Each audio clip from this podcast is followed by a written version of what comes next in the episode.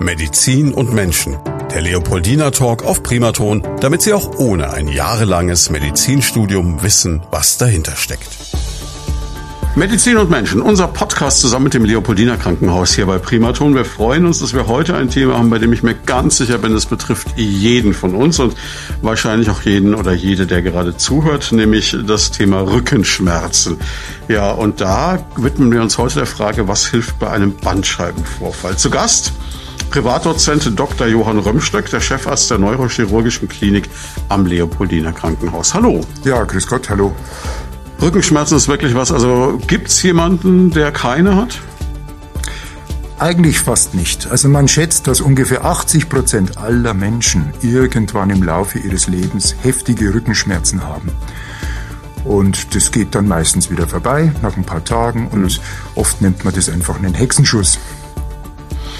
Jetzt habe ich so ein bisschen das Bild vor Augen, egal wo Sie hinkommen, sei es auf eine Familienfeier, sei es auf eine Party, mhm. sei es nur beim Einkaufen.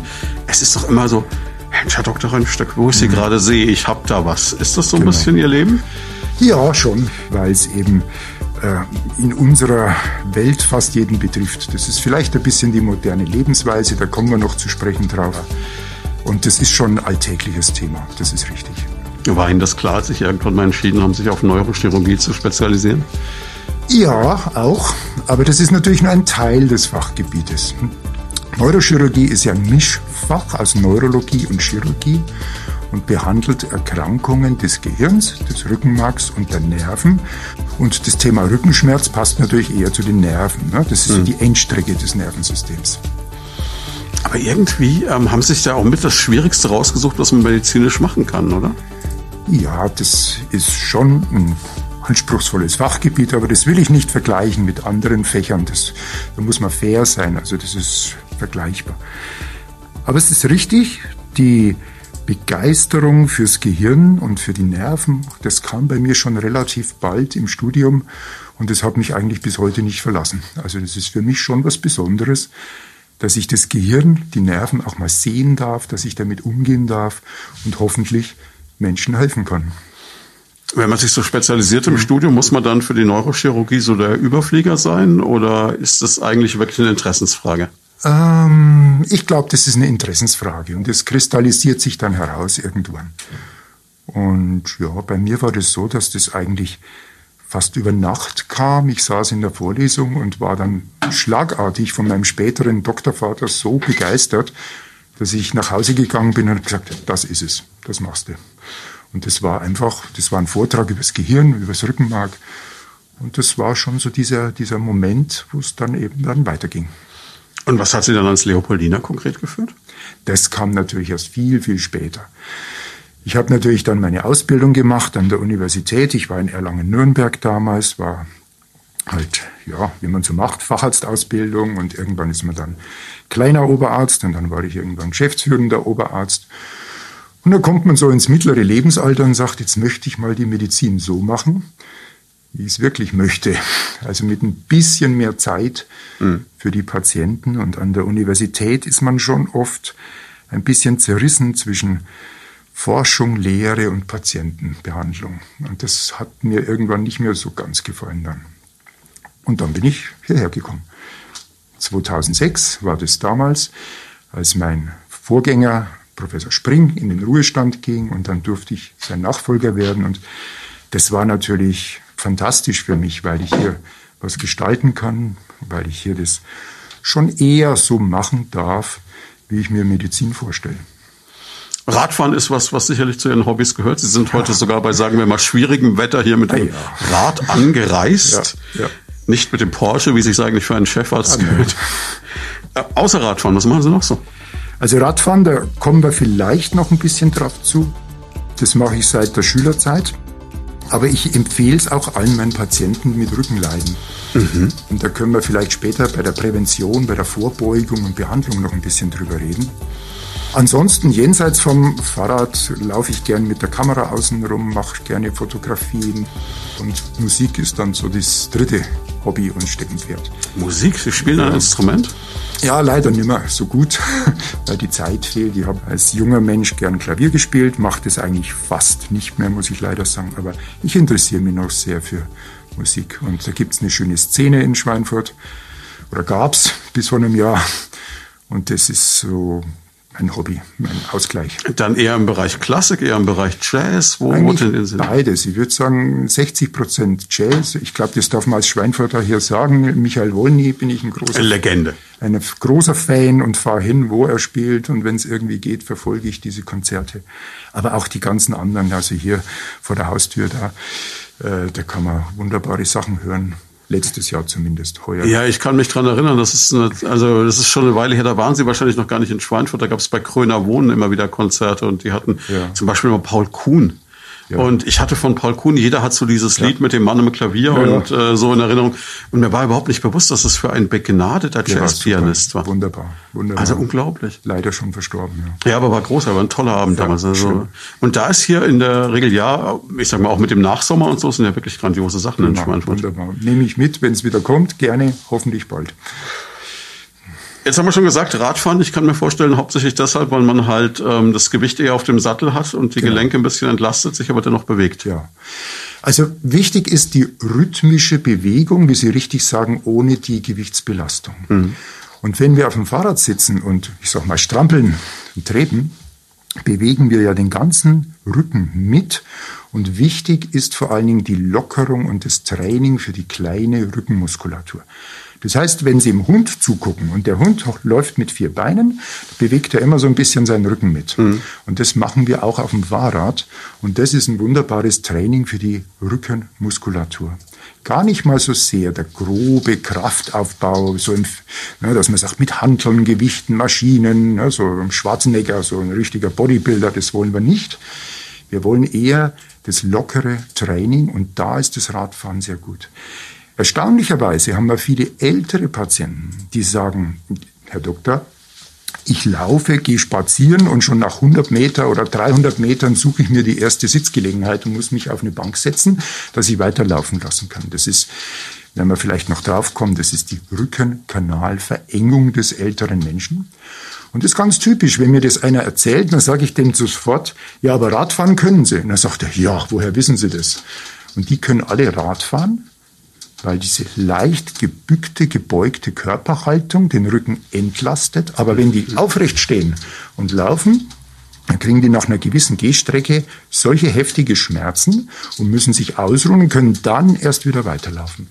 Man sagt, das ist die Schaufensterkrankheit des Rückens. Die gibt es auch bei Durchblutungsstörungen, aber auch eben beim Rücken.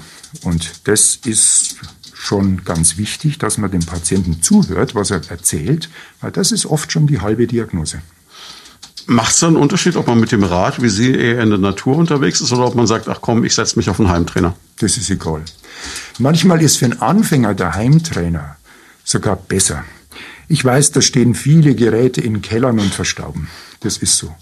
Aber wenn man sagt, ich mache nur 15 Minuten hm. bei der Tagesschau, bei dem Heute-Journal, ein bisschen strampeln und für viele ältere Menschen haben die einfach mehr Kontrolle. Die haben keine Angst, dann runterzufallen. Die Straßenverkehr ist ja auch nicht immer ganz harmlos hier. Und dann ist der Heimtrainer durchaus eine Option. Es ist ja auch eine Form des Aggressionsabbaus, vielleicht gerade bei Tagesschau ja. oder heute Journal im Moment. Ja. Auch das. Gerne. Jetzt sehen Sie mir ja so ein bisschen aus wie jemand, der dann Radfahren aber vielleicht auch gerade in der Jugend schon ernsthaft betrieben hat. Also Sie haben so die ja. Statur eines ja. möglichen Tour de France Teilnehmers. Ah, na, nicht übertreiben. Nee, aber, aber dieses, dieses eher ähm, Ausdauersportlermäßige. Ja, also ich habe es halt als Schüler schon gerne gemacht und wie gesagt, mache es immer noch gerne. Aber man muss nicht so, ich sag mal, Supersportler sein. Mhm. Gerade das Radfahren ist ja gut für Menschen, auch wenn man ein bisschen korpulent ist und wenn man nicht so sportlich war. Man kann immer noch einsteigen auch. Also das ist schon etwas eigentlich für alle Bevölkerungskreise. Ich warne nur so ein bisschen vor den E-Bikes. Mhm. Weil für ältere Menschen ist die Kontrolle über so ein schweres Gerät manchmal gar nicht so einfach. Also das wiegt halt 20, 25 Kilo. Das ist man nicht gewohnt, wenn man das auch heben muss zum Beispiel, ne, auf dem Gehsteig rauf. Und die sind schon schnell, wenn man nicht gewohnt ist, dieses Gewicht da mit 25 kmh abzubremsen, jetzt gerade bei nassen Blättern draußen, muss man wirklich aufpassen. Und Sie haben gesehen, ich bin mit dem Helm gekommen. Das mhm. ist ja mein zweites Gebiet, der Kopf. Also Schädel-Hirn-Verletzungen wollen wir ja möglichst vermeiden. Ja gut, wir hatten ja diese sehr tragische Geschichte vom Pfarrer Breitenbach, ja. den Sie vielleicht auch kennen, der, der ja, ja genau daran sehr lange rumlaboriert war ja bei uns genau mit ja. so einer Geschichte. Und das kann man dann durch einen Helm vielleicht doch, vielleicht nicht vermeiden, aber zumindest das lindern, Risiko minimieren. Lindern und manchmal auch vermeiden, ja. Jetzt haben Sie es gerade angesprochen mit den E-Bikes. Mir ging es so, ich war, wir zeichnen das, um es vielleicht zu erklären, an einem Montag auf und mhm. ich war gestern äh, auch laufen, weil das mhm. Wetter sehr schön war, mhm. an der Mainschleife bei Nordheim und da kann man oben in den Weinbergen mhm. wunderschön laufen, äh, Kilometer lang und es mhm. geht alles so ganz gerade und da wirst du eigentlich links und rechts von Rentnern überholt auf E-Bikes, ja. die dann alle da drauf sitzen, am Hebel ziehen wie beim Moped und das Gefühl haben, sie tun was für die Gesundheit. Es ist ein bisschen eine Augenwischerei dann letztlich auch, ne? Also das sehe ich auch so. Also ich habe kein E-Bike und ich werde, solange es irgendwie geht, mir nicht kaufen. Aber ich habe nichts dagegen, wenn mhm. jemand dadurch den Einstieg und den Sport überhaupt noch ein bisschen betreiben kann.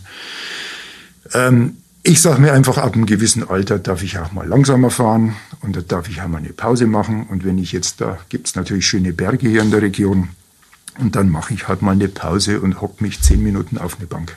Das geht schon. Mhm. Also Klar muss man zur Arbeit fahren manchmal und dann ist es wieder was anderes.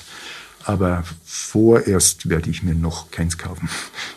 Wenn Sie diese Rückenbewegung beschreiben, bei ja. der man so ein bisschen hin und her pendelt, dann ist es ja wahrscheinlich genau das, was man macht, wenn man einen Anstieg auch nimmt, könnte ich mir vorstellen. Oder ist es dann schon wieder zu viel der Belastung? Ja, das muss man anpassen, wer das jetzt macht. Ich kann nicht einen 20-Jährigen mit einem 80-jährigen Menschen vergleichen. Mhm. Beim 80-Jährigen ist natürlich vieles steifer und unbeweglicher und der kommt nicht so in, die, in diese Bewegung rein. Aber ein bisschen was kann jeder machen. Das haben wir schon festgestellt. Also beim Radfahren sind Sie firm. Was zeichnet denn einen guten Neurochirurgen außer Radfahrfähigkeiten noch aus? Ja, also ich würde jetzt einfach mal sagen, ein bisschen Geduld und Durchhaltevermögen. Wir haben ja manchmal sehr lange Eingriffe, also weniger am Rücken, aber am Gehirn. Das sind manchmal viele Stunden. Und das trainiert man so im Laufe des Lebens. Und wir sind eher, ich sag mal, die Ausdauersportler.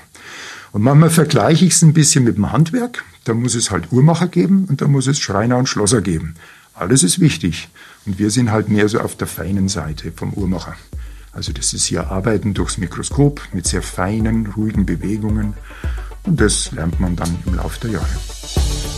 Sie haben Gedanken zum Thema oder persönliche Fragen? Darauf freuen wir uns. Einfach anrufen unter 09721 20 90 20 und mitreden. Uhrmacher, also das ist ja, ja das, wo ich mir so denke, es ist unglaublich, weil sie gucken entweder durch eine große Lupe oder durch ein Mikroskop, ja, Mikroskop. und sie können ja dann nur Bruchteile von Millimetern manchmal bewegen und machen ja. so ein bisschen unglaublich ruhige Hände haben.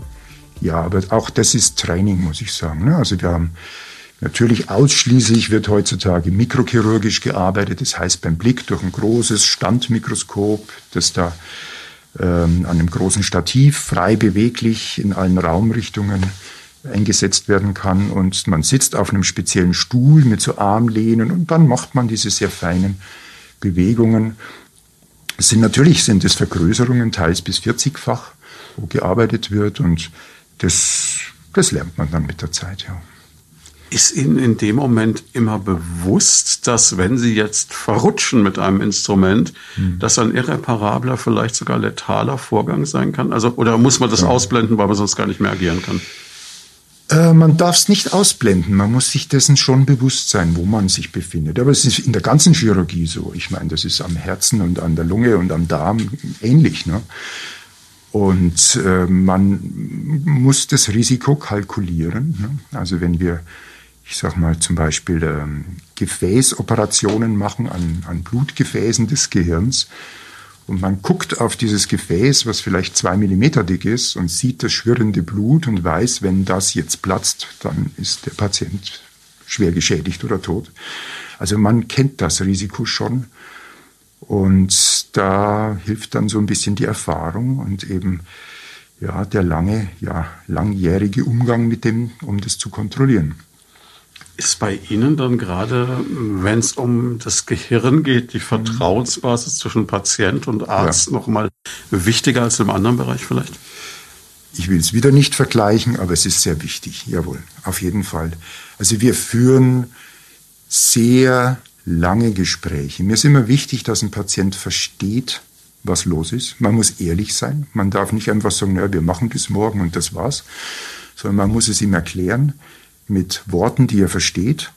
Und es muss eine wirklich gute Vertrauensbasis da sein. Also man lässt sich nicht operieren, wenn da etwas nicht stimmt. Und das ist aufwendig und das machen wir gerne. Und ich bin da gar kein Freund von fünf Minuten Medizin. Also das gibt's bei mir gar nicht. Jetzt haben Sie unglaublich viele verschiedene Fachgebiete und ähm, mhm. da stoßen wir an lauter Wörter. Okay. Die kann ich mir zum Teil erschließen, zum mhm. Teil bin ich komplett ahnungslos. Also Neuroonkologie, das ist mir klar, das heißt sowas wie Tumor, der Hirntumor, ja. Genau. Onkologie hatte mir irgendwas mit Krebserkrankungen zu tun. Genau, wir haben hier im Leopoldiner Krankenhaus ja eine Tumorsprechstunde oder ein, ein mhm. Tumorzentrum. Da sind wir Neurochirurgen auch dabei. Also da treffen sich jeden Montag, das ist jetzt immer um 16 Uhr, treffen sich die Fachdisziplinen und besprechen nur Hirn- und Rückenmarkstumorpatienten, mhm. deren wir gar nicht so wenige haben hier in Schweinfurt. Und dann wird eben zusammen mit der Onkologie, mit der Strahlentherapie, mit der Neurologie, mit der Radiologie jeweils immer geguckt, passt alles, muss man was machen und wie geht's weiter. Also das sind die gut und bösartigen Geschwulste des Nervensystems. Das ist ja das, bei dem, glaube ich, jeder so den absoluten Horror hat. Das ist so das Schlimmste, was du als Diagnose bekommen kannst, eigentlich gefühlt. Jein. Wie gesagt, es gibt gutartige Tumore, die sehr langsam wachsen und mhm. die nach einer erfolgreichen Entfernung weg sind. Der Patient mhm. ist geheilt. Also ein Fachbegriff wäre zum Beispiel ein Tumor der Hirnhaut, ein Meningiom. Wenn mhm. das erfolgreich entfernt wurde, dann ist der Patient geheilt. Natürlich gibt es auch böse, krebsartige Tumore des Gehirns, aber auch da haben wir, wir, da meine ich jetzt das Fachgebiet und wir hier in Schweinfurt, gerade in den letzten Jahren Fortschritte gemacht. Also es gibt längere, gute Zeiten für unsere Patienten, wo sie in einer guten Lebensqualität mit dieser Diagnose weiterleben können. Was Sie auch machen, ist vaskuläre Neurochirurgie. Genau, Vaskul das in dem Moment, wenn, wenn ein Gefäß irgendwie betroffen ist. Genau, also eine typische Erkrankung der Hirngefäße ist zum Beispiel eine Gefäßaussackung, ein Aneurysma. Das ist ja sowas, wo man immer sagt, also ich kenne tragischerweise jemanden, ja. der daran verstorben ist. Ja. Das ist wie eine Zeitbombe, die man, von der man vielleicht gar nicht weiß, dass sie existiert. Völlig richtig. Das ist das Tragische, das sind Menschen des mittleren Lebensalters, die stehen voll im Beruf, das ist eine Hausfrau, das ist einer, der geht zur Arbeit und bricht morgens in der Dusche zusammen, ohne Vorboten, ohne Kopfschmerzen, ohne irgendetwas. Dann kommt der Notarzt und findet einen bewusstlosen Patienten und keiner weiß, was das ist zunächst, bis eben möglichst rasch die Diagnostik erfolgt ist und dann sieht man Blut, ausgetreten aus einem Hirngefäß. Das umspült dann das Gehirn und das Gehirn reagiert natürlich darauf durch Ausfälle. Und oft findet man dann solche Gefäßaussackungen. Ich möchte es mal vergleichen mit einem Luftballon. Solange Sie den Luftballon aufblasen, hören Sie gar nichts von diesem Luftballon. Erst wenn er platzt, dann gibt es den Knall. Und das ist genau, wie Sie richtig sagen, das Tückische, dass sich diese Aneurysmen bilden unbemerkt und plötzlich platzen können. Kann man da irgendwas im Vorfeld machen? Also kann man das irgendwie abklären mit einer Untersuchung? Äh, da wird ja jetzt nicht jeder ein äh, wunderbares Schädel, genau. MRT oder CT Richtig. machen können. Ne? Also die Abklärung ist schwierig, wurde mal überlegt, haben Sie recht. Mhm. Aber da müsste man es in häufigen Abständen machen. Also ich kann nicht die 80 Millionen Bundesbürger alle drei Monate in Kernspin legen. Also das geht letztlich mhm. nicht.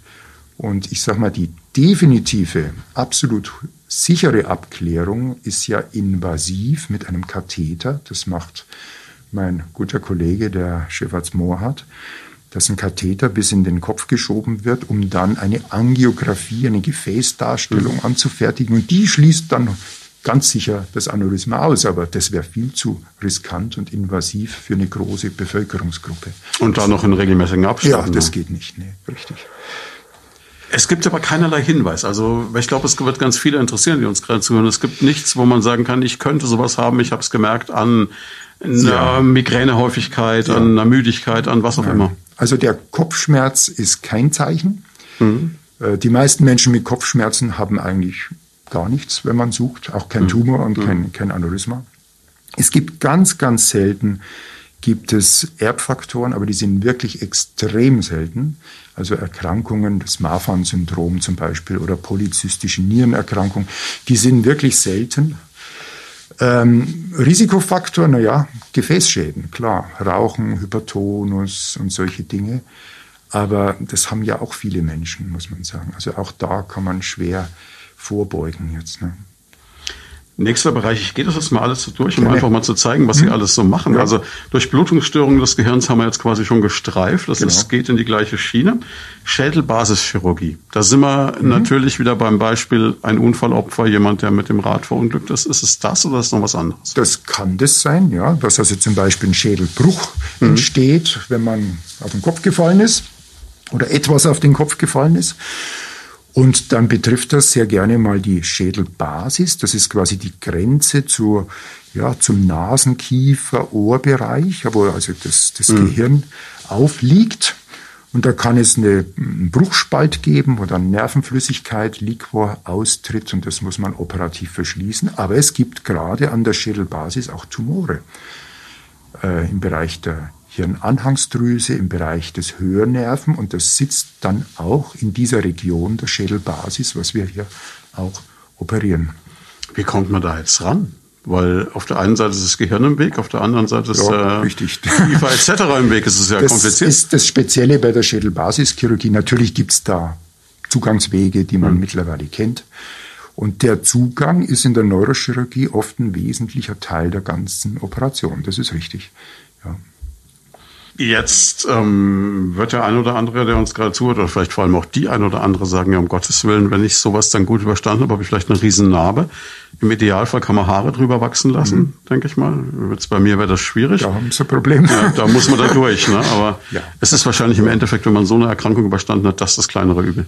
Ja, aber wir legen schon in, also bei Kraniotomien, bei Schädeloperationen legen wir in der Regel die Narbe oder den Hautschnitt in eine Region, wo eben Haare sind. Mhm. Das kann man schon so verstecken, dass quasi ja, die Haut dann äh, weggeklappt oder weggedrängt wird, dass man also, wenn man jetzt jemandem gegenübersteht, dann nicht gleich die Narbe in der Stirn sieht. Also das mhm. vermeidet man natürlich schon.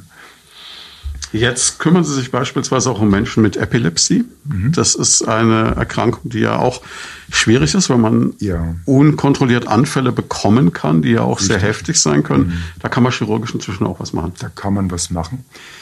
Ähm, muss aber sagen, natürlich gehört die Epilepsie zunächst in die Nervenheilkunde, zu den Neurologen, die die gesamte Diagnostik und erstmal die Einstellung auf Medikamente machen. Aber ich habe in Erlangen an der Uni habe ich viele Jahre epilepsiechirurgisch gearbeitet und mhm. durfte dort den operativen Teil dieser Krankheit für mehrere Jahre äh, ausüben.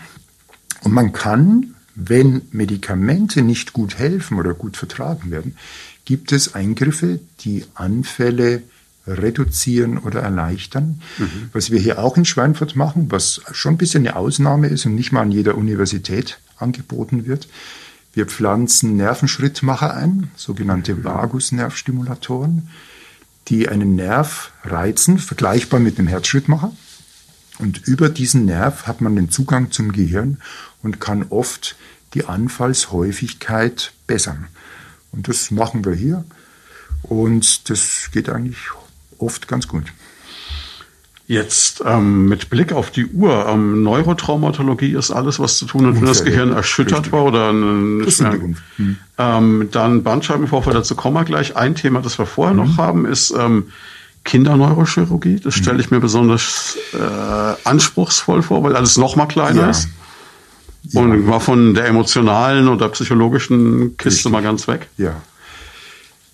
Das sind verschiedene Bereiche. Also mhm. ein klassischer Bereich sind zum Beispiel Kinder, die geboren werden mit Erweiterung der Hirnkammern. durch einen Aufstau des Nervenwassers. Das ist so landläufig nennt man das den Wasserkopf. Ich wollte es nicht sagen, aber Sie haben es gesagt, ja. Man darf sagen, das mhm. ist ja nichts Schlimmes. Das ist etwas, was früher, glaube ich, eine Katastrophe war, was man heute Richtig. einigermaßen beherrschen kann. Das kann man kann. heutzutage oft sehr gut heilen. Da wird ein Schläuchlein eingepflanzt und dann das ist das, wo man landläufig sagt, da bekommt jemand einen Schand gelegt. Das ist der Schand, ganz genau. Das ist der Liquor- oder Nervenwasserschand. Es gibt Kinder, die werden mit einem offenen Rücken geboren. Spina bifida. Spina bifida, richtig, wo eben Teile des unteren Rückenmarks frei liegen und ohne Hautüberdeckung mhm. an der Oberfläche sind und die werden auch hier bei uns operiert, versorgt, gedeckt, zusammen natürlich mit unseren Kinderärzten. Und es gibt selten, das muss man schon sagen, das ist schon selten, gibt es auch Kinder, die kommen plötzlich bewusstseinsgetrübt mit einem Tumor. Und dann gibt's, muss man eben relativ rasch ran. Und das ist nicht Alltag, aber das machen wir ab und zu. Ich habe in, in Erlangen an der Universität das sehr gerne gemacht und sehr oft gemacht. Und ich freue mich jetzt noch, wenn mir einer ab und zu Bescheid gibt. Ich habe noch ein paar so Anhänger, mhm. die dann sagen, ich bin jetzt, was weiß ich, 25 und vor zehn Jahren haben sie mich operiert und es geht ganz gut. Also das ist selten und ist natürlich immer was Besonderes. Aber das ist doch, glaube ich, das, was Ihren Beruf so einmalig macht. Dieses, mhm. dass man jemanden vielleicht nach Jahrzehnten wieder trifft, ja. wo man weiß, den gäbe es jetzt schon diese ganzen Jahre nicht ja. mehr, wenn ich ihm nicht hätte helfen können. Aber ich will es wieder nicht äh, so alleinig stellen. Das ist, ich sage mal, bei der Behandlung von einem Herzinfarkt. Und ja, natürlich, aber ich meine jetzt allgemein im, im, Bereich Medizin fasziniert mich das so. Ja, doch. Wissen Sie, wenn ich eine schöne Radiosendung mache, sagt jeder Danke, am nächsten Tag ist egal. Aber ja. bei Ihnen ist es ja doch etwas ja, unglaublich. Es lohnt sich schon. Es lohnt sich, weil man da oft was zurückbekommt, sage ich jetzt einfach mal. Sie haben Gedanken zum Thema oder persönliche Fragen? Darauf freuen wir uns. Einfach anrufen unter 09721 20 90 20 und mitreden. Jetzt haben wir immer noch nicht alle Ihre Bereiche besprochen, obwohl wir schon eine halbe Stunde ja. miteinander reden. Lassen Sie uns doch mal zum Bandscheibenvorfall ja. kommen und zum Rückenschmerz, unser. Hauptthema des heutigen genau. Tages. Genau. Ähm, ist so ein Klassiker, dass jemand sagt, ich habe Bandscheibe. Mhm. Aber es ist ja nicht unbedingt die Bandscheibe, wenn man Rückenschmerzen hat. Das ist wunderbar. Das ist der wichtigste Satz. Also man darf nicht gleichsetzen Rückenschmerz mit Bandscheibenvorfall. Und da gibt's einen großen Graubereich, weil man das halt natürlich tut und weil ja jeder ein bisschen was drüber erzählt und sagt, ach, mein Nachbar hat's gehabt und der mhm. hat das und das erlebt und der andere hat's auch gehabt und der hat Rückenschmerzen gehabt. Und der eine ist gut geworden und der andere ist nicht gut geworden. Also jeder hat, kann ein bisschen was erzählen. Wir sagten ja eingangs, 80 Prozent aller Menschen haben irgendwann mal heftige Rückenschmerzepisoden. Also da möchte ich wirklich warnen, nicht jeder Rückenschmerz ist Bandscheibenvorfall. Aber der ist natürlich auch da und den darf man nicht vergessen. Vielleicht kann man es so ein bisschen sortieren. Die Rückenschmerzen alleine sind ja alltäglich, sagten wir. Mhm. Und dann gibt's ja Schmerzen, die über den Rücken hinausgehen, vom Rücken runterstrahlen in die Beine. Mhm.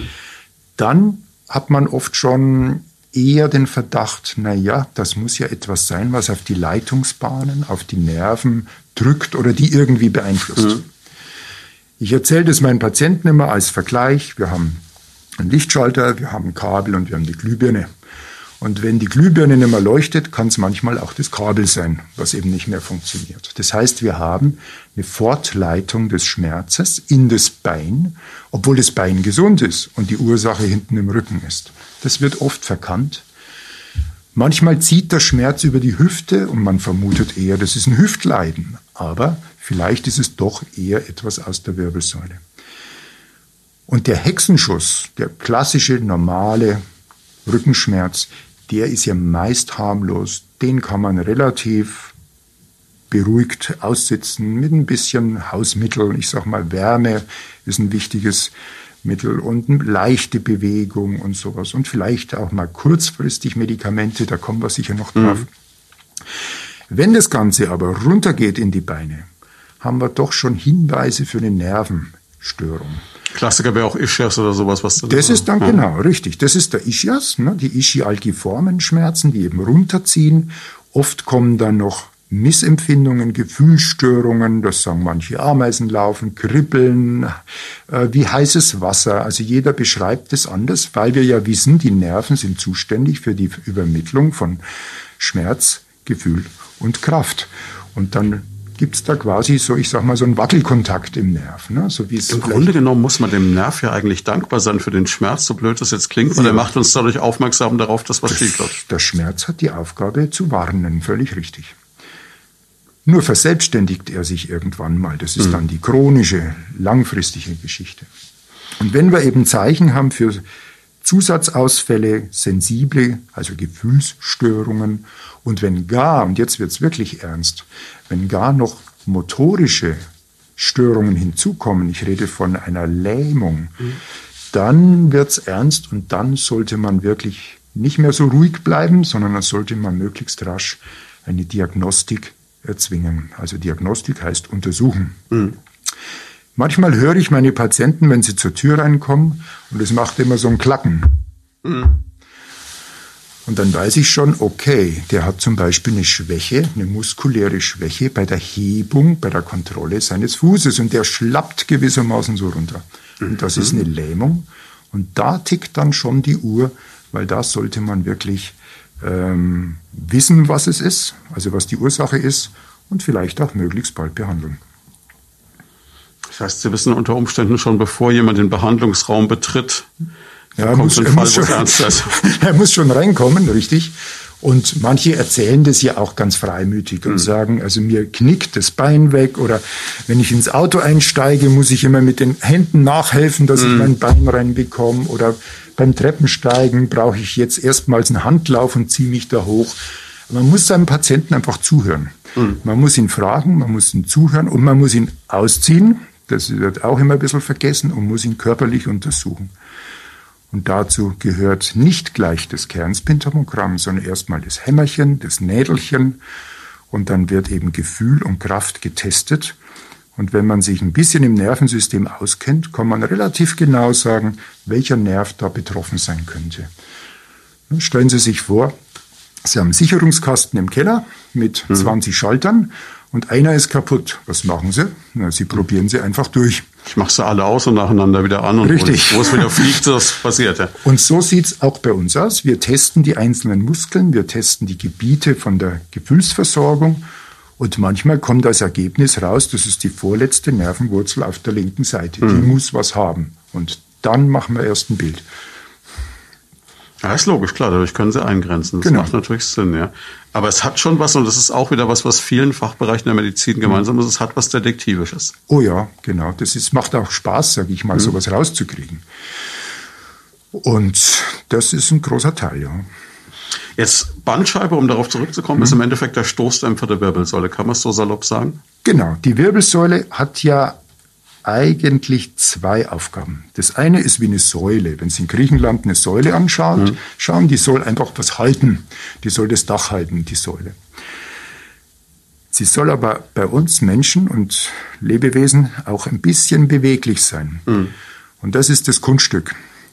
Und ob das die Natur so schlau gemacht hat, weiß ich nicht. Denn irgendwann. Hätten Sie Verbesserungsvorschläge? ja. Also irgend, irgendwann sind wir halt auf vier Beinen gelaufen mhm. und irgendwann nicht mehr. Das heißt, die Wirbelsäule hat sich aufgestellt. Und ich sag mal, bei Wäre es sinnvoll, wir würden alle wieder krabbeln? ja, das geht ja nicht. das könnte sein. Ich versuch's mir gerade vorzustellen, ja, aber bitte nein. nicht, bitte nicht. Ähm, aber wir haben jetzt eine axiale Belastung auf der Wirbelsäule. Mhm. Das heißt, diese Bandscheiben zwischen zwei harten Knochen werden jetzt ganz anders belastet, weil der Druck anders drauf kommt. Mhm. Und die untersten Bandscheiben sind ja auch am meisten belastet und sind die am häufigsten Erkrankten und bestehen aus einem Galertkern, der gefangen ist oder der innerhalb eines ähm, Faserrings eingeschlossen ist. Und mhm. das ist der Trick, warum wir so ein bisschen beweglich sind. Mhm. Der Galertkern wird bei Bewegung hin und her geschoben und der Faserring hält den Galertkern zurück. Mhm. Wenn wir jetzt das machen, was wir beide jetzt machen, nämlich wir sitzen, mhm. dann schaden wir unseren Bandscheiben, weil die jetzt zusammengedrückt werden und im zusammengedrückten Zustand werden die kaum ernährt. Bandscheiben haben keine Blutgefäße. Das mhm. heißt, wie werden Bandscheiben ernährt? Durch Bewegung. Also rumlaufen, Radfahren haben wir schon gesagt. Jede Form von Bewegung bringt. Deswegen ist es zum Beispiel wieder sinnvoll, dass wir beim Radio in der Regel eigentlich stehen beim Moderieren, weil es auch besser für den Sound ist, bei einer ein Stunden Interviewgeschichte aber eher sitzen. Ne? Noch ein Grund mehr, genau. Stellen Sie sich einen Schwamm in der Küche vor, wenn Sie den ausringen, mhm. dann saugt der wieder neue Flüssigkeit an. Und so macht es die Bandscheibe. Die will durchgeknetet werden und das tut sie nicht, wenn Sie drei Stunden vorm Fernseher sitzen, mhm. sondern das tut sie, wenn Sie ein bisschen rumlaufen. Und diese Ernährung fehlt uns modernen Menschen oft. Und das führt zu einer Minderernährung der Bandscheibe. Und dann wird sie anfällig für Risse. Dann entstehen so kleine Mikrorisse. Mhm. Und dieser Faserring kann dann irgendwann dem Druck des Galertkerns nicht mehr standhalten. Das heißt, wir sind schon bei der Sache, dass man sagt, der Mensch ist eigentlich ein Lauftier ursprünglich mal gewesen und dadurch, dass wir das nicht mehr machen, ist blöd. Ja. Dann wären wir beim Thema Prävention jetzt genau. schon bei Bewegen. Bewegung, wunderbar. Das ist das Thema, was wirklich wichtig ist, was da präventiv am meisten Gewicht hat, ganz klar. Gibt es darüber hinaus noch etwas? Also normalerweise kommen Ihre Kollegen jetzt immer mit sowas wie, du musst dich richtig ernähren, du sollst nicht rauchen, du sollst nicht allzu viel wiegen. Ja. Das wären so die Klassiker? Das werde ich auch sagen, natürlich. War irgendwie klar. Aber sinnigerweise, ich will jetzt nicht, wirklich nicht fürs Übergewicht plädieren. Aber es ist fast gewichtsunabhängig. Rauchen ist ein Thema. Aber ich hätte jetzt gedacht, also wenn, wenn ich uns beide jetzt anschaue, also ich würde mal sagen, ich habe locker, naja, ich ja. meine das Doppelte, aber deutlich mehr als Sie, ja. ähm, dann belaste ich doch mein komplettes Skelettsystem ja. ganz anders, als Sie es jetzt tun. Das ist richtig. Aber es gibt Menschen, die sind ein bisschen korpulent und bewegen sich viel mehr als mancher wirklich Schlanke. Und ich glaube, da geht es ein bisschen durcheinander. Wer sich viel bewegt, naja, der darf vielleicht auch mal ein Kilo mehr wiegen mhm. und kann das vielleicht wieder ausgleichen. Okay, also das Schlimmste ist wirklich diese Bewegungslosigkeit. Bewegungsarmut, ganz wichtig. Das beginnt schon bei den Kindern. Ja, wir sehen ja häufig leider schon junge Menschen, ja, mit 25, 30 Jahren, die so die ihre ersten Rückenschmerzepisoden haben. Und das ist eigentlich ja, schade.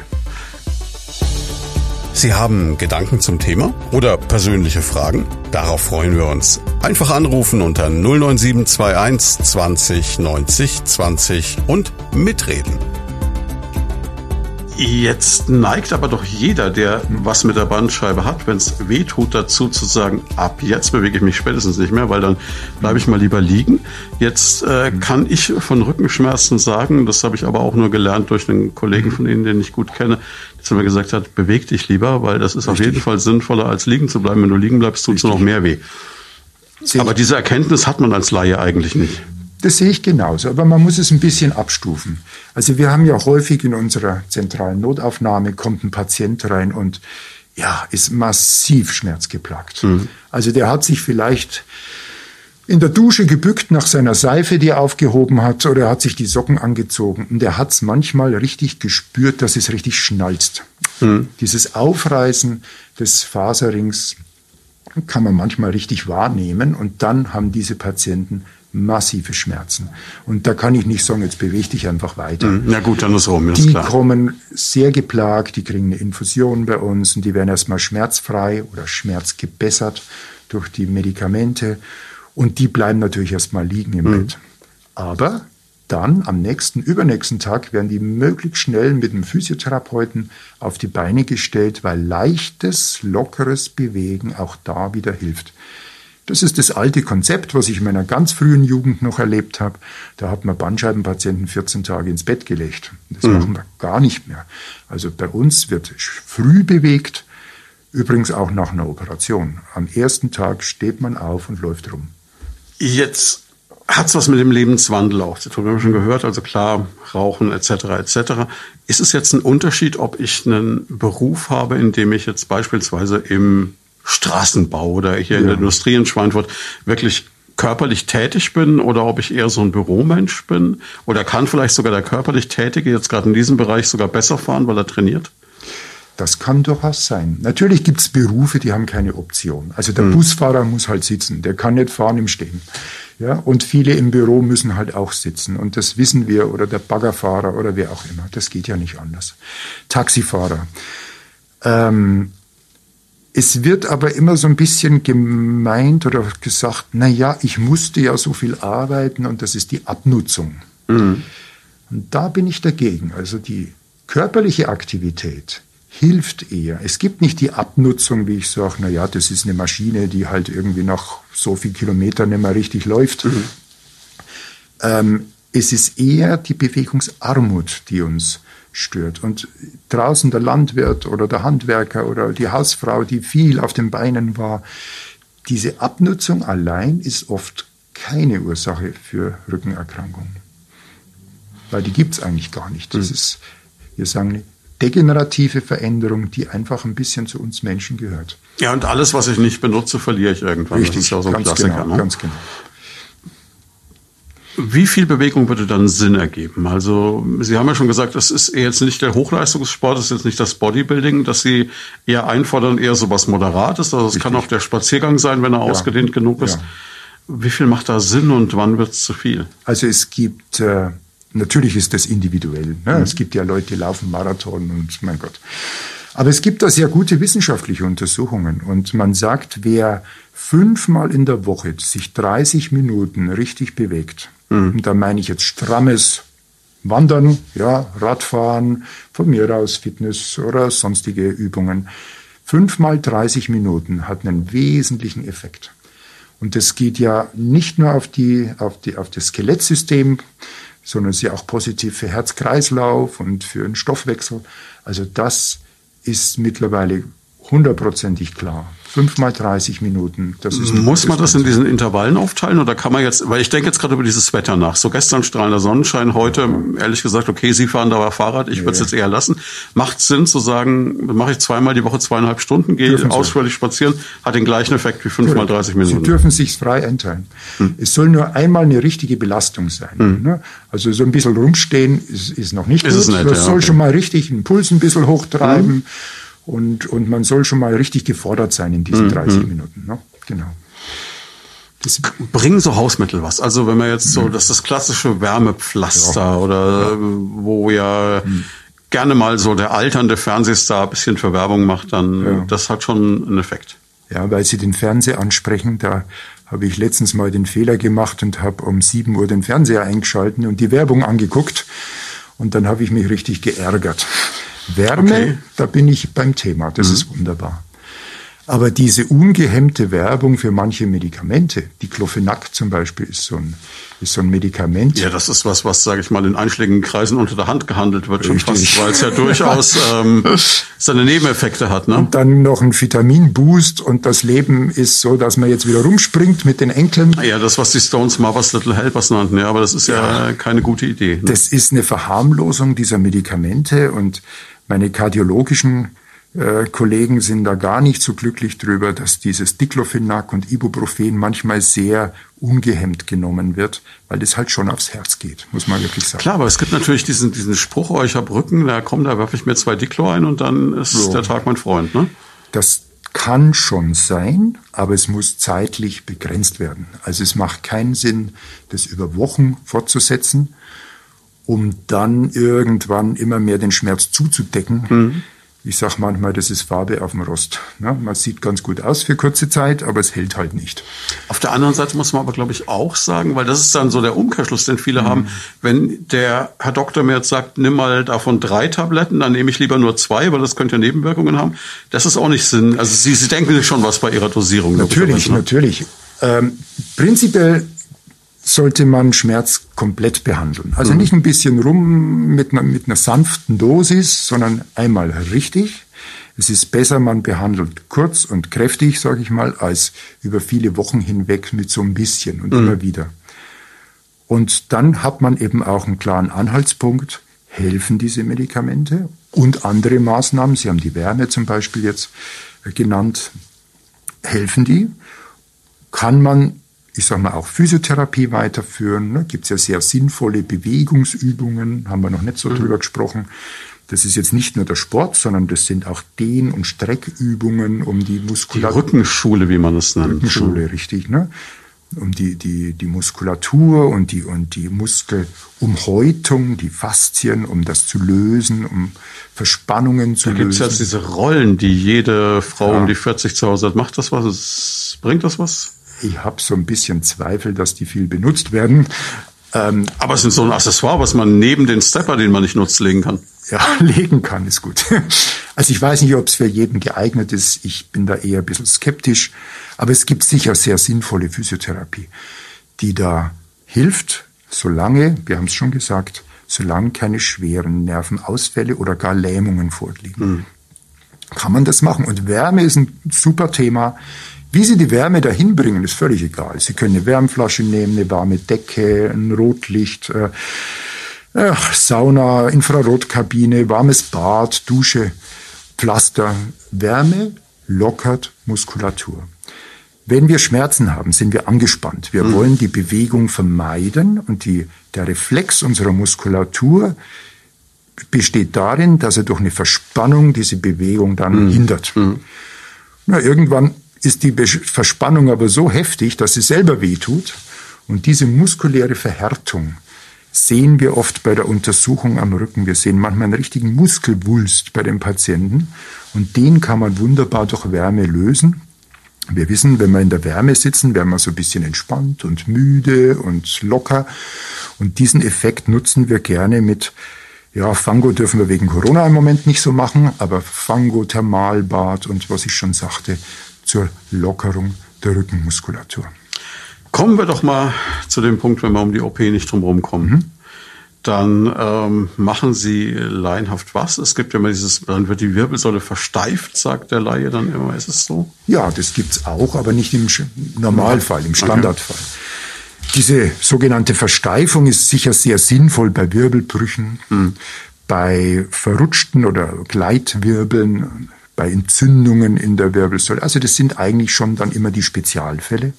Der normale Bandscheibenvorfall? Der normale Bandscheibenvorfall wird nicht versteift, sondern da wird eine mikrochirurgische Operation gemacht, die das Ziel hat, den Nerven von dem Druck zu befreien, mhm. indem das ausgequetschte, ausgetretene Gewebe von diesem Galertkern ähm, abgetragen wird. Man macht das mit dem Mikroskop unter großer Vergrößerung und der Schnitt ist in der Mitte am, am Rücken und so etwa ja, zweieinhalb Zentimeter, drei Zentimeter lang. Und dann geht man durch einen schmalen Gewebetunnel in die Tiefe und nimmt dieses ausgetretene Gewebe weg.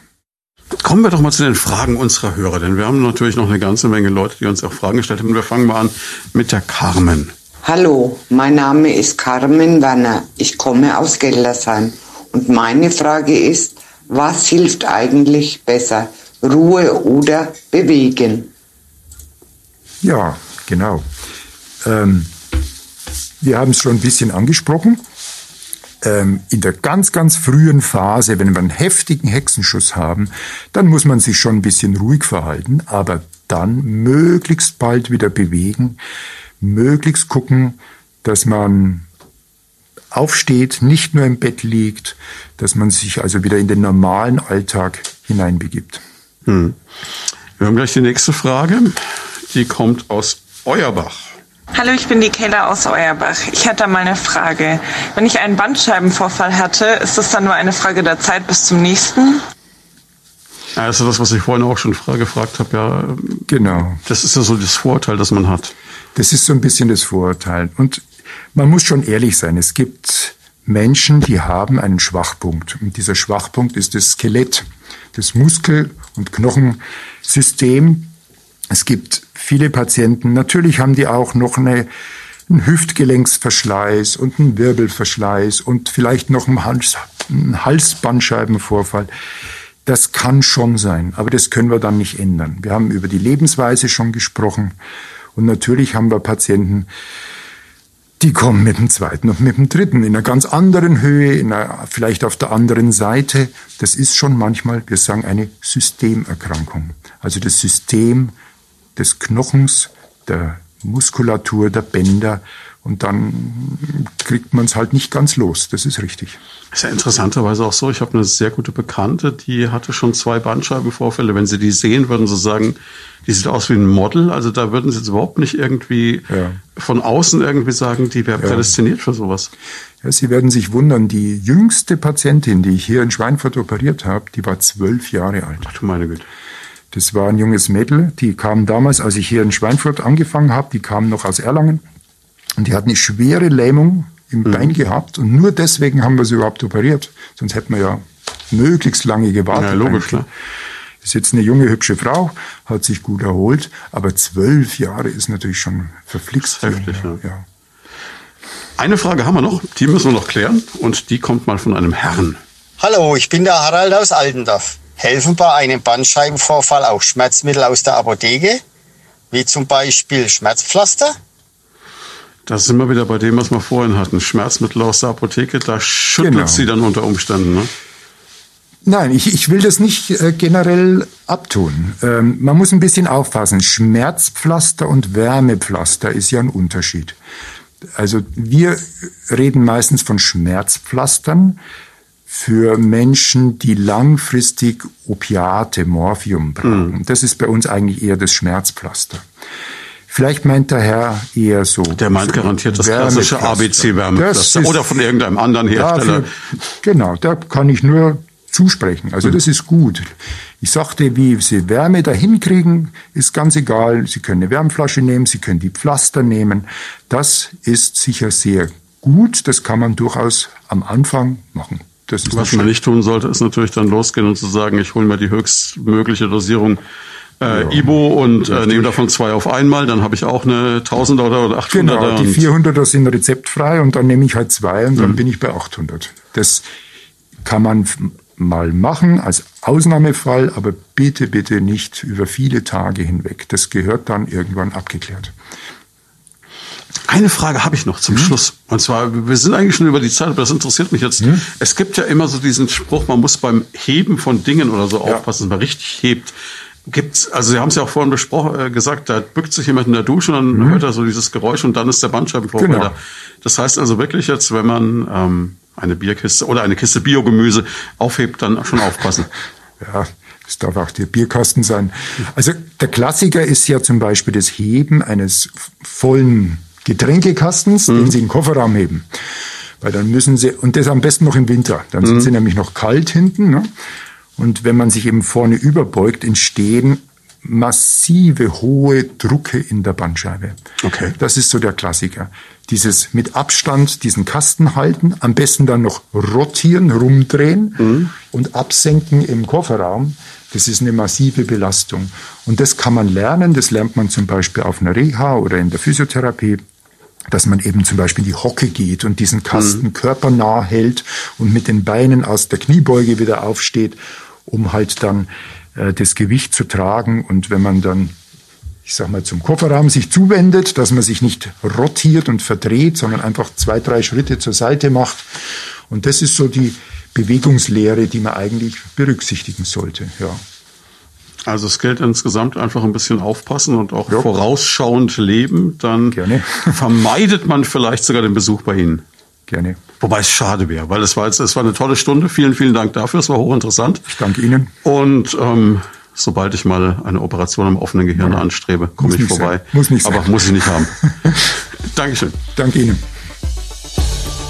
Das war Medizin und Menschen, der Leopoldina Talk auf Primaton. Jeden zweiten Donnerstag im Monat live von 10 bis 11 im Programm. Alle Folgen gibt's zum Nachhören und Download auf radioprimaton.de und als Podcast auf leopoldina-krankenhaus.com.